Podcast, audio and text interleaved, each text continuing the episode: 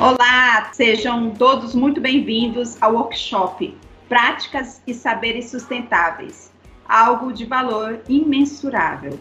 Este workshop tem como objetivo disseminar o conhecimento entre os discentes, docentes e comunidade acadêmica geral sobre os Objetivos de Desenvolvimento Sustentável por meio da apresentação de cases e temáticas relacionadas às práticas sustentáveis. É isso mesmo, Andreia. Sabemos da importância global de alcançar o êxito na concretização dos Objetivos de Desenvolvimento Sustentável trazidos pela Agenda 2030 e adotados por 193 países signatários integrantes das Nações Unidas.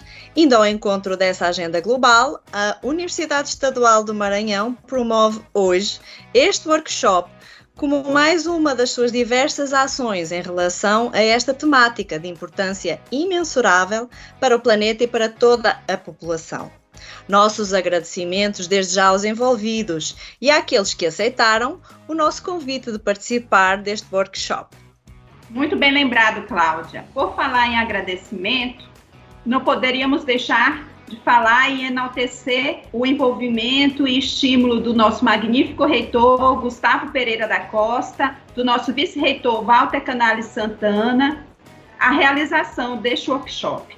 A todas as pró-reitorias, no qual saúdo a todas, em nome do pró-reitor de Extensão e Assuntos Estudantis, o professor Dr. Paulo Henrique Aragão Catunda, Ressalto que a Pró-Reitoria em questão, a ProExai, nos deu total apoio operacional para a realização deste evento. Um agradecimento mais que especial à assessoria especializada na articulação dos Objetivos de Desenvolvimento Sustentável, ODS UEMA, em nome da professora doutora Ariadne Enes Rocha, que nos convocou para esta missão de fomentar os ODS na Universidade Estadual do Maranhão.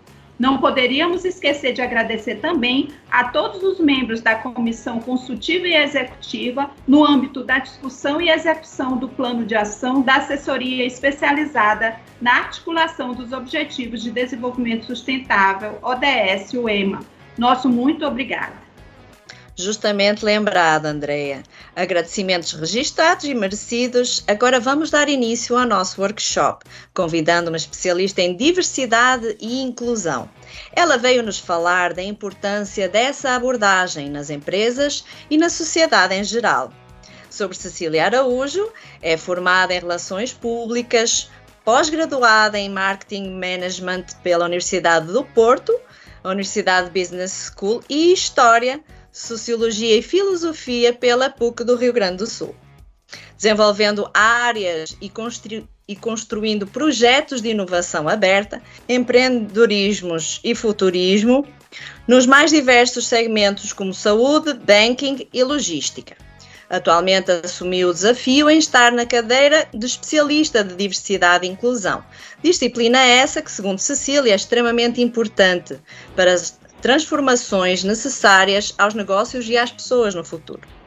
Cecília acredita muito no poder das pessoas e no seu engajamento para a produção, promoção de ideias e novas soluções para empresas e negócios.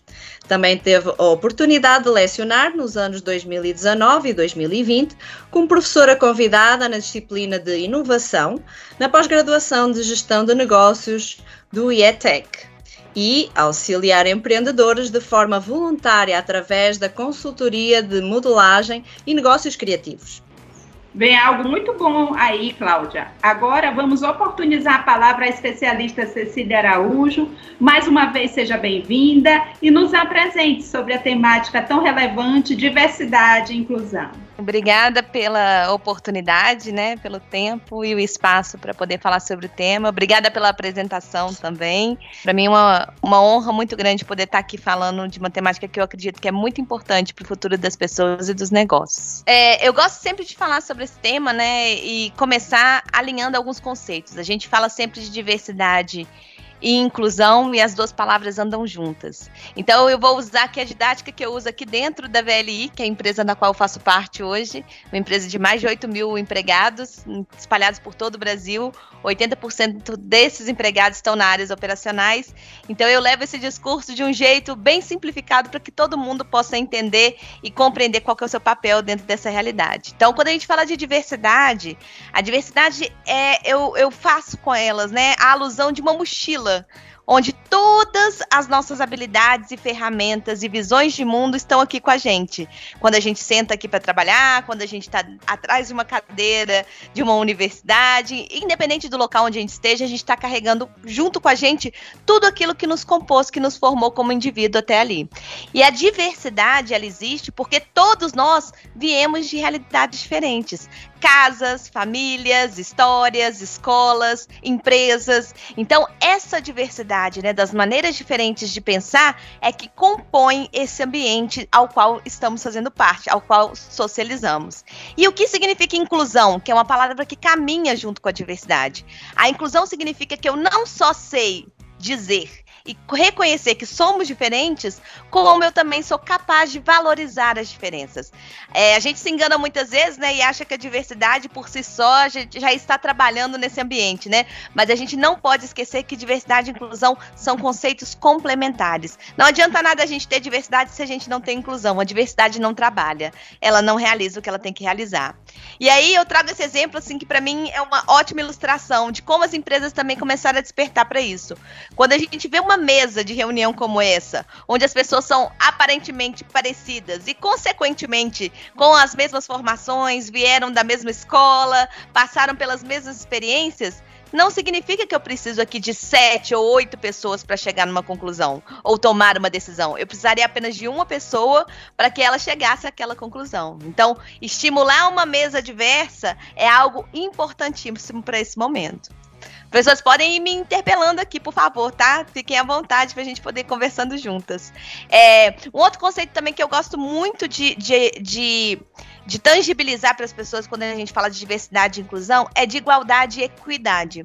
Porque a gente sempre, quando a gente entra nessas discussões, as pessoas tendem a puxar atalhos e caminhos para justificar as desculpas verdadeiras do processo. Mas isso é direito de todo mundo. Isso qualquer um pode fazer. E aí a gente, quando a gente fala assim, né, quando a gente ouve esses comentários, do que que a gente está falando? A gente está falando da igualdade, que é o quê? É aquele direito que está escrito na lei mesmo, que está no papel passado, bonitinho ali, garantido para todo mundo. Só que a gente esquece que o que está no papel nem sempre funciona na realidade. Então é por isso que a gente precisa da equidade. É entender que o que é garantido no papel não necessariamente atende a todos nós e atende de maneira diferente. Então, quando a gente fala de equidade, eu gosto muito desse conceito que a gente fala que equidade é justiça praticada. É quando eu olho para todos esses direitos e deveres que nós temos no papel e entendo que cada um precisa e pode contribuir de maneira diferente. E aí este exemplo, né, é, visual, eu acho que ele demonstra muito bem o que significa os dois termos. Igualdade significa que todos ganham uma bicicleta. Equidade, eu entendo que a finalidade da bicicleta é locomover. E cada um precisa de uma bicicleta diferente para que a finalidade, né, o fim, que a locomoção seja atendido. Então, eu acho que a melhor forma de ilustrar igualdade e equidade é nesse, nesse formato. E aí, por fim, a gente entra em dois conceitos que é o pertencimento e a singularidade.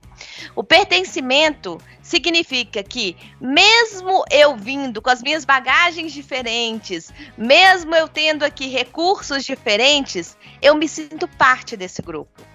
Porque nós, seres humanos, somos seres sociais, somos seres sociáveis e sociais, né? Então, nós nascemos e nos reconhecemos em sociedade. E a singularidade significa que, mesmo eu pertencendo a um grupo, a um coletivo, eu sou capaz de manter aquelas minhas características que são pertinentes a mim. Eu sou, eu sou capaz de manter a minha assinatura, que me faz ser a Cecília que sou. Não preciso me comportar como aquele grupo para ser aceita e para fazer parte. E aí, eu trago para vocês aqui alguns exemplos que são muito é, é, claros, né? Quando a gente fala de pertencimento e singularidade e até de igualdade e inclusão. O que significa exclusão? Que é o quê? Eu tenho um grupo de iguais que se reúne e se protege e convive ali, excluindo os que são diferentes. A segregação. Eu tenho um grupo de iguais, são as pessoas mais parecidas, são a maioria dentro desse contexto. Esse grupo de iguais se segrega dentro desse contexto, ou se segrega neste ambiente para poder conviver e cria um grupinho à parte para que os diferentes se relacionem. Então, aqui vou, vou usar como exemplo aqui o que a gente faz aqui com as pessoas com deficiência, por exemplo. Principalmente com deficiência intelectual, né? O que a gente faz? O que a gente fez durante muitos anos? A gente tirou essas pessoas do convívio da sociedade excluiu essas pessoas e segregou elas a um, a, um, a um espaço geográfico onde elas poderiam estar. Um dos truques que a gente tem, né, que é o que a gente chama de integração. Principalmente nas empresas a gente ouve muito falar da integração. Somos um time integrado. Mas na hora que você olha ali na lupa do time integrado, o que, que significa essa integração de verdade? Olha para você ver, eu trouxe a segregação para dentro do grupinho maior. Então eu tô lá, convivendo com aquele grupão, mas eu não consigo trocar com ele. Eu tô ali, eu só convivo, só estou dentro do meu nicho, eu só convivo e só, e só troco com as pessoas que são parecidas comigo, eu não consigo interagir com o ecossistema como um todo. E por fim, é o cenário ideal, que é o cenário da inclusão, onde a gente tem aí né, os grupos diversos e diferentes interagindo e trocando entre si e convivendo no mesmo ambiente. E por que que isso é importante, né? Por que que quando a gente fala muito de diversidade, inclusão, equidade, é, pertencimento, a gente precisa falar de políticas afirmativas, por exemplo, porque o sistema ele não vira sozinho. E o sistema não virar sozinho, a gente continua reproduzindo o sistema sem perceber.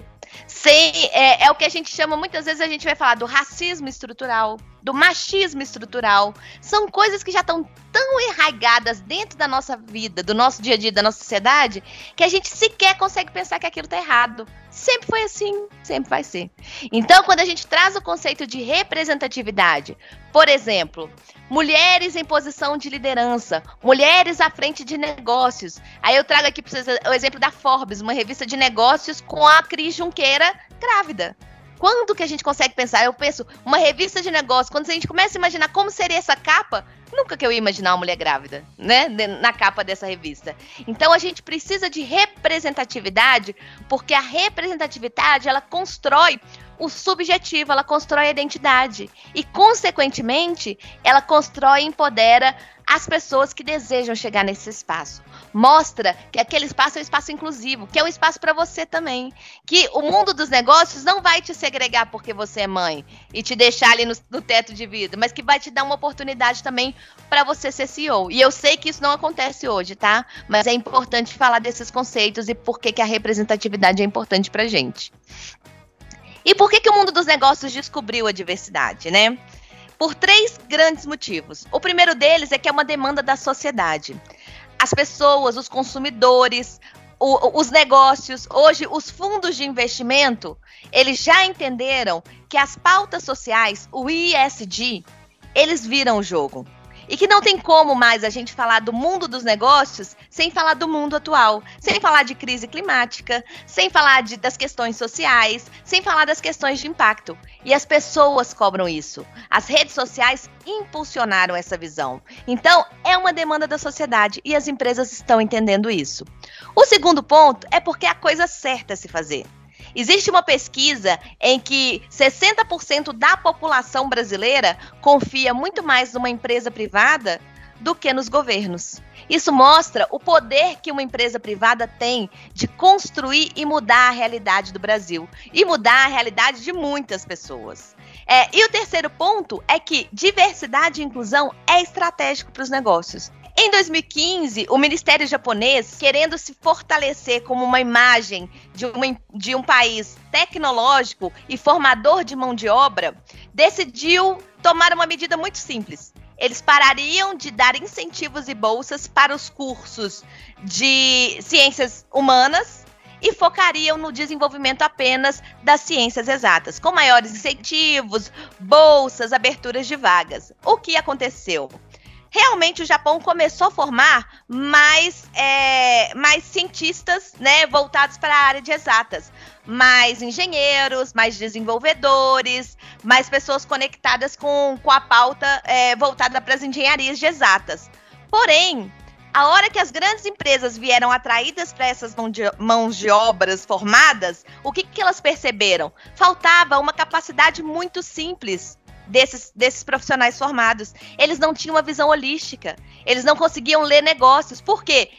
Fortaleceu-se muito um pilar do desenvolvimento técnico e não se fortaleceu nada dos soft skills que é trazido com as ciências humanas. Então, o que o governo percebeu é que não adianta, né, a gente pesar para um lado só da balança. Que quando a gente fala de diversidade, inclusão e diversidade de pensamento, a gente fala nisso também, que o equilíbrio é tudo na vida. Então, em 2020, o governo japonês, o Ministério da Educação japonês caiu com essa premissa, né, e voltou a balizar e equalizar os investimentos em ciências humanas e ciências exatas. Para isso, né, a gente tem aí muitos estudos e um deles mais famoso é o da McKinsey, que mostra que diversidade e inclusão, quando a gente olha para diversidade de gênero, mulheres em posições de conselhos, em posições alta liderança, a gente tem aumento do resultado financeiro das empresas em 21% nesse estudo feito pela McKinsey em 2018. E se além da diversidade de gênero, a gente ainda garante nesses altos conselhos a diversidade de raça, né, a diversidade étnica, a gente aumenta em 33% o EBITDA. Ou seja, diversidade gera retorno financeiro. Nesse mesmo caminho, a Deloitte fez um estudo similar entrevistando grandes empresas de vários segmentos no mundo inteiro. E ela percebeu que ambientes e empresas onde existe maior diversidade e maior inclusão, a gente tem um engajamento maior dos colaboradores. As pessoas compram a causa e se dedicam mais para aquela, aquela empresa, para aquele propósito. E voltando aí nesse estudo da Deloitte, existem três descobertas que são essenciais para os negócios do futuro, né? Que é o quê? O aumento da capacidade de inovação aumenta em 83% se eu tenho um ambiente mais diverso e mais inclusivo. Lembra que eu dei o exemplo lá da mesa? Se eu tenho uma mesa com pessoas diferentes, ao invés de eu ter uma ideia parecida, eu tenho cinco pontos de vista diferentes, que vão gerar ali uma inovação, que vão gerar ali uma ideia melhor em cima dessa construção coletiva eu aumento a capacidade de estar mais disposto a entregar de acordo com a necessidade do cliente. Sabe por quê? Porque dentro dos meus times, eu já sou e já exercito a empatia em lidar e entender com a necessidade do outro. Qual que é a diferença que nos une, né? Aonde que a gente, o que, que eu preciso ceder para você ganhar também? Aonde que a gente chega num consenso comum aqui? Então a gente aumenta em 31% a capacidade de entregar para o cliente. E 42% é a colaboração entre os times. Ou seja, times mais diversos e mais inclusivos trabalham de forma mais integrada, trabalham de forma mais cocriada, e isso aí garante a continuidade dos negócios. Como eu disse anteriormente, né, o aumento de 80% do engajamento dessas empresas. E isso é, eu acho que o maior capital de qualquer negócio ter um time engajado e as pessoas que acreditam, então, engajadas por aquela causa. Por fim, a Mackenzie elenca cinco grandes ganhos que a diversidade e inclusão traz para o negócio. Primeiro deles, as empresas que são mais diversas e inclusivas conseguem atrair os melhores talentos elas aumentam o foco no cliente, elas garantem a satisfação dos funcionários, elas melhoram a tomada de decisão e elas garantem uma licença para operar de longo prazo, o que significa que elas são empresas melhores representadas, né, com mais probabilidade e sustentabilidade nos negócios. E aliado à diversidade e inclusão, eu trago um tema que é muito importante e que eu acho que durante essa pandemia foi algo que impulsionou grandes discussões, principalmente nas agendas de gestão de pessoas, de gente, né, em todos os fóruns, que é a segurança psicológica. Em um momento que a gente vive uma certa incerteza, volatilidade e esse nível de estresse que estamos todos nós vivendo, mesmo trabalhando em home office ou em regimes híbridos, né, a gente precisa pensar nessa segurança psicológica. E como que a segurança psicológica está diretamente ligada com, com a diversidade? A professora M, né, de, da Harvard, ela fala que segurança psicológica é definida como um clima que as pessoas sentem confortáveis em se expressar e serem elas mesmas. Ou seja, em ser o seu verdadeiro eu. É o que a gente chama muitas vezes do ser humano integral. Eu, não, eu venho para o trabalho, para o lugar onde eu passo a maior parte dos meus das minhas horas, dos meus dias de vida, e eu consigo ser 100% Cecília aqui. Eu não deixo um pedacinho em casa, eu não escondo nada. E isso me faz ser mais feliz, mais produtiva e entregar de uma forma diferente. Para a segurança psicológica, existem quatro pilares muito importantes. O primeiro deles é a diversidade e inclusão. Como que você avalia que você é bem visto, né? É, por ser quem você é dentro daquele ambiente onde você está? Segundo ponto, a gente é possível ter uma conversa aberta? Eu posso expor opiniões e trazer os meus pontos de vistas aqui? Terceiro ponto, atitude é, e, e, tolerância ao erro e risco, né? Em relação ao risco. Eu sou permitido a testar possibilidades, a cometer erros, e isso é algo que é visto como um aprendizado, não como uma punição dentro desse ambiente? E por fim, a disposição em ajudar. Quando eu estou num ambiente em que eu me sinto confortável, onde eu posso expor as minhas ideias, onde eu sou incentivado a experimentar, eu consequentemente sou um ser humano mais disposto a ajudar o próximo. E isso, né? Vamos falar desse cenário de pandemia onde estamos todos agora retomando, né? Fazendo um regresso do, de toda essa mudança caótica que houve nesses últimos dois anos. Isso é essencial para a gente garantir a saúde psicológica das nossas pessoas e, consequentemente, a saúde psicológica dos nossos negócios. E, por fim, eu gosto muito de falar, quando eu, eu falo para uma empresa aí, né, onde a gente tem aí maior parte das pessoas, 80% da, da, da, dos empregados são homens, né? Na maioria deles, homens, brancos, heterossexuais. E quando a gente toca nessa pauta do privilégio, é uma das pautas que gera muita polêmica. Porque quando a gente fala em privilégio, a pessoa logo pensa: eu não sou um privilegiado. Eu lutei muito para estar tá aqui, eu me esforcei, eu estudei, eu virei noite, eu fiz estágio, eu ganhei mal, eu comi marmita e tudo mais, né?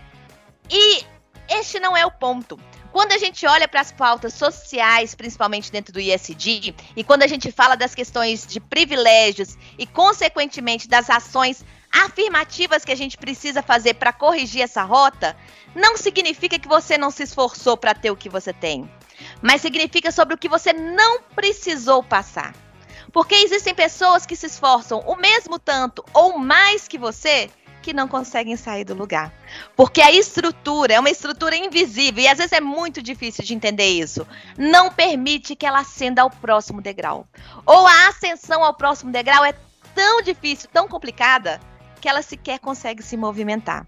Eu acho que um exemplo que, que pode tangibilizar isso é quando a gente fala principalmente sobre as pessoas trans.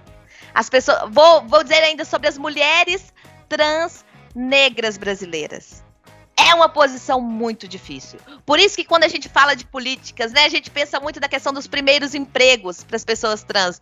Porque um emprego muda a vida, o emprego te abre portas, te dá oportunidades. E pensa lá na escada que eu disse. Não é sobre o que você fez, mas sobre o que você não teve que passar para ter esse seu primeiro emprego. E aí, é, é, esse estudo, né, a Crescimento é, divulgou essa essa, essa pirâmide do privilégio, da hierarquia dos privilégios, e eu acho que isso aqui é algo onde todos nós devemos parar e refletir, sabe? De certo modo, para poder entender em quantos desses privilégios eu me encaixo. Em quais lugares eu estou? E aí é uma frase que eu aprendi é, é, recentemente, mas e o que eu faço com esses privilégios? Cui bono, a quem eu beneficio e a quem eu excluo. Se eu escolho fazer uma reforma num prédio e eu deixo de fora rampas acessíveis, eu estou excluindo algumas pessoas de acessar esse prédio, indiretamente. Então a gente precisa ter a consciência de que os privilégios existem, que eles estão postos e que todos nós sofremos deles, direta ou indiretamente, para que a gente possa entender o que vamos fazer com os nossos. Você pode lavar suas mãos e deixar que a igualdade te dê a consciência tranquila mas você pode ser consciente e querer praticar a equidade na, na forma, né? Como você pode a partir dos privilégios que você tem. E um outro conceito que a gente também gosta de desmistificar quando a gente está falando sobre diversidade e inclusão é a questão da meritocracia. Muitas das vezes a gente fala, não, porque se você se esforçar, porque isso vai acontecer, mas não é assim que funciona. Cada um tem a sua estrada. E a estrada, muitas das vezes, é muito diferente. Eu não posso falar que existe competição igual. Mesmo quando eu estou falando que já estão todos aqui na mesma universidade, todo mundo ali tem acesso, mas existem diferenças, né? Diferenças gritantes que às vezes impactam no desempenho das pessoas. E por fim, por que, que a gente trabalha diversidade e inclusão dentro da VLI hoje, que é a empresa da qual faz parte? O nosso negócio se conecta com o tema porque faz parte dos nossos valores, está dentro da nossa estratégia e a inovação é uma válvula propulsora do nosso negócio.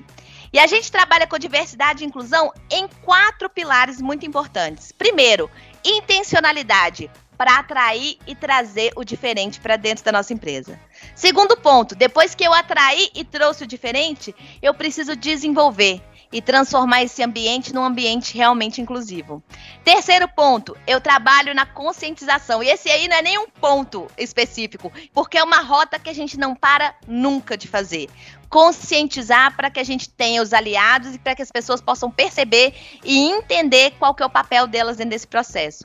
E por fim, é o valor compartilhado. A partir do momento que eu sou capaz de fazer para o meu muro para dentro, para os meus empregados, eu posso fazer para os meus fornecedores, eu posso fazer para os meus clientes, eu posso fazer para a comunidade a qual eu impacto, eu posso fazer para o mundo que está me cercando. Né? E a gente trabalha aqui dentro da VLI em cinco dimensões da diversidade: pessoas com deficiência, a equidade de gênero, raça e etnia, LGBT e gerações. E por que, que a gente trabalha com esses grupos? Porque a gente aprendeu que esses grupos hoje são minorias dentro da nossa empresa.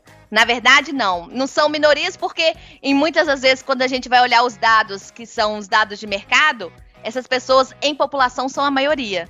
Porém, são pouco representados dentro do nosso universo de 8.500 pessoas. Então, os grupos minorizados aos quais a gente quer estimular e incentivar são essas cinco dimensões.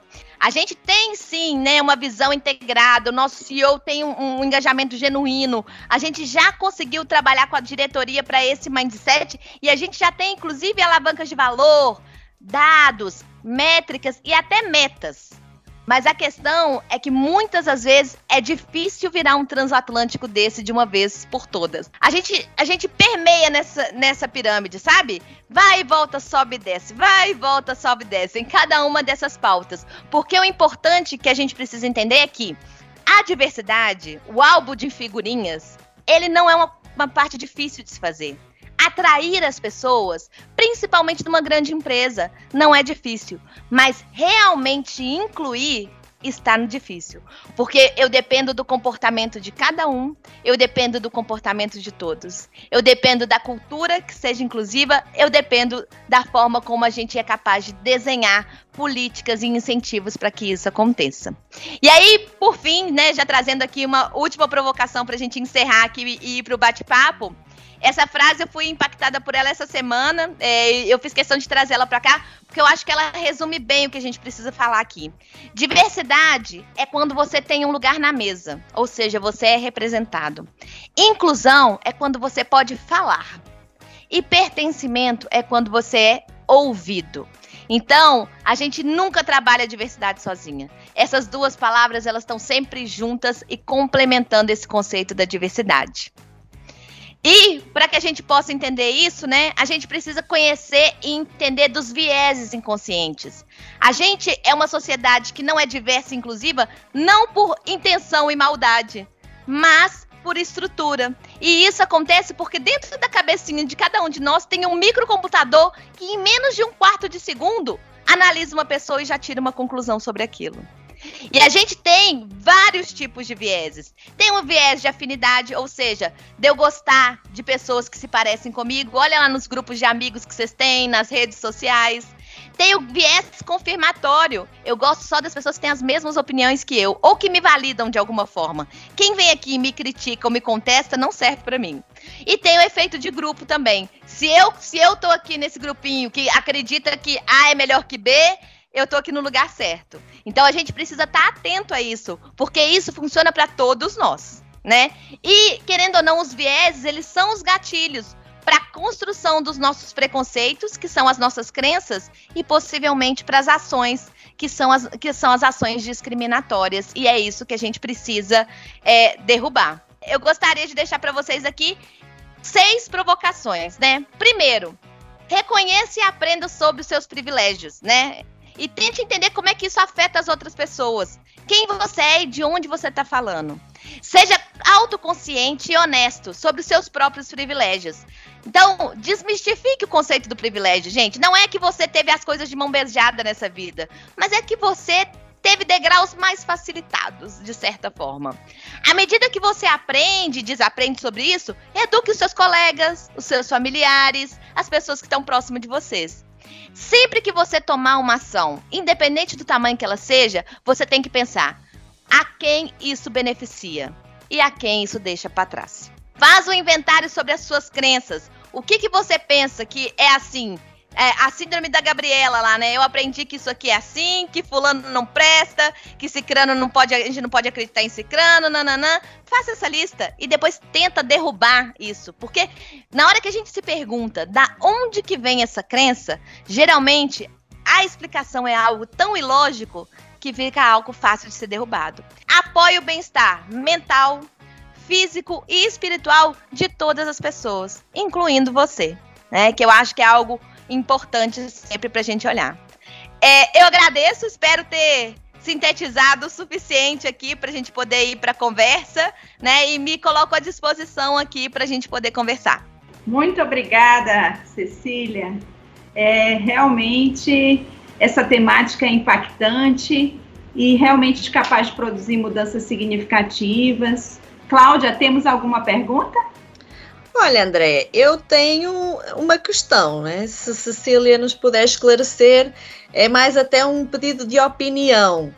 Já que ela tem contacto com uh, instituições de ensino e nós estamos dentro de uma academia e pretendemos eh, fomentar eh, nossa comunidade também para poder visionar e ver como se executa na prática, como se pode colocar na prática, um, eu gostaria que Cecília partilhasse conosco é, qual a forma que ela vê que uma academia poderia começar, quais seriam os pressupostos. Excelente Cecília, pergunta, Cláudia. É, na verdade, o ponto de partida de toda e qualquer ação de diversidade são dados é olhar para os números que vocês têm aí na mão, né? Pegar aí simplesmente aí a base de alunos e de professores e entender quem são essas pessoas? De quantas pessoas estamos falando e quem está sendo representado aqui? E aí, a partir daí que a gente começa a analisar os dados e fazer as perguntas, por que, que eu só tenho esse número de mulheres aqui como professoras, por exemplo?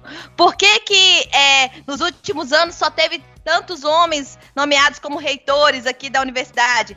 A gente começa a entender e, e começa a perceber aonde estão os desafios invisíveis, porque a diversidade ela é pautada em desafios invisíveis. E a melhor forma da gente enxergar esses desafios é através dos dados. Então, comece a partir dos dados, comece a fazer um censo mesmo, sabe? Um levantamento para a gente entender quantas pessoas negras nós temos aqui, quantas pessoas negras começaram e terminaram os cursos, quais são os cursos onde a gente tem maior população negra, né? Quais são os cursos onde a gente tem maior população é, de mulheres, é, Cadê a nossa população LGBTQIA+, quantos, né, quantos alunos nós temos? E a partir daí a, é, é possível construir uma estratégia e começar a fazer perguntas. E uma outra estratégia que a gente usa muito dentro das empresas é a criação dos grupos de afinidades. Então, aquelas cinco dimensões que eu disse para vocês que trabalhamos aqui dentro da VLI, eu não tenho é, lugar de fala para falar sobre elas. Então eu tenho pessoas dentro da VLI que se reúnem com membros dessas, de, dessas pautas, dessas dimensões, e elas trazem para mim quais são as dores. Elas trazem para mim quais são os incômodos, elas trazem para mim quais são os desafios, para que a partir daí eu também possa desenhar, redesenhar e construir junto com elas quais são as alternativas que a gente pode atuar juntos. É realmente muito rico. Cecília, e como funcionam esses grupos de afinidade? Você, você poderia explicar melhor? Claro. A partir do momento em que a gente fez uma análise e a gente entendeu quais eram os grupos é, subrepresentados, a gente começou a entender que a gente precisava criar é, um estudo sobre esses grupos aqui dentro.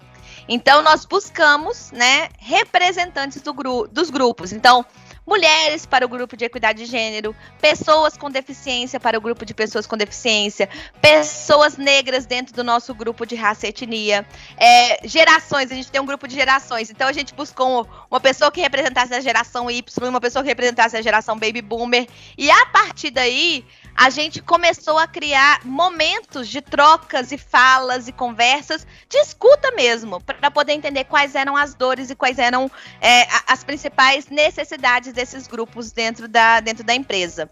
E aí, é, os grupos se uniram inicialmente por propósito, vocês vão ver que as pessoas que vêm, né? Elas vêm pelo propósito, pela vontade de mudar, porque elas já percebem que o ambiente não está acolhendo, né, e abraçando os, os grupos. E além dos membros dos grupos, ainda vieram os aliados. Então eu tenho homens que são aliados da pauta e, e da dimensão de equidade de gênero. Eu tenho pessoas é, brancas que são aliadas da causa é, é, de raça e etnia. Eu tenho pessoas heterossexuais que são aliadas da pauta LGBTQIA+, que trabalham juntos porque eles querem transformar o ambiente. Eu acho que o principal ponto é esse. A gente buscou, é, no primeiro momento, o, o primeiro trabalho foi de encontrar essas pessoas referências de cada uma dessas, dessas dimensões. E a partir daí, elas meio que foram fazendo trabalho junto com a gente, buscando os aliados, buscando os membros, construindo as pautas, as discussões, os esclarecimentos, para a gente poder construir os planos de ação. Excelente, perfeito, Cecília. Muito esclarecedoras suas respostas. Certo, Cláudia? A vontade é de ficarmos aqui no nosso sunset aí. Concordo. Muitas questões interessantes. Muito bem, Andréia. Temos que agradecer então a presença de Cecília hoje aqui conosco. É realmente um privilégio tê-la aqui conosco neste nosso workshop. Obrigada pela, pela abertura, obrigada pela oportunidade. E nós não queríamos fazer isso, mas teremos que estar chegando ao fim desse encontro, é, que passou rápido. Muito obrigada, Cláudia. Gratidão, Cecília. Você gostaria de fazer uma última colocação? Fique à vontade. Eu acho que um movimento é, pró-diversidade e inclusão dentro de uma academia diz muito sobre as expectativas que a gente tem para o futuro, né? Não só para o futuro dos negócios, mas para o futuro do mundo e para o futuro do planeta. Eu espero profundamente, né, que esse tema toque as pessoas, porque na maioria das vezes quando a gente fala sobre o tema, que é um tema que tem que tocar o coração, não é um tema que a gente consegue vender ele em números, né? É diferente. Eu passei a minha vida inteira trabalhando na área de tecnologia e de inovação, então eu vendi em números e agora eu tenho que vender em experiências e, e, e, em sentimentos sobre isso. Então, eu acho que é algo muito nobre, acho que é algo que precisa ser feito, né? E que vocês sirvam de exemplo, né? Dos trabalhos que vão fazer para outras academias também, para outras empresas e que as pessoas possam reverberar o trabalho que vocês vão puxar aí para a diversidade e inclusão. Belas palavras, gratidão. Por agora estamos encerrando essa temática dentro do nosso workshop, mas fique atento, tem mais workshop e mais momentos como este, sem deixar ninguém para trás e sempre com orgulho de ser o EMA.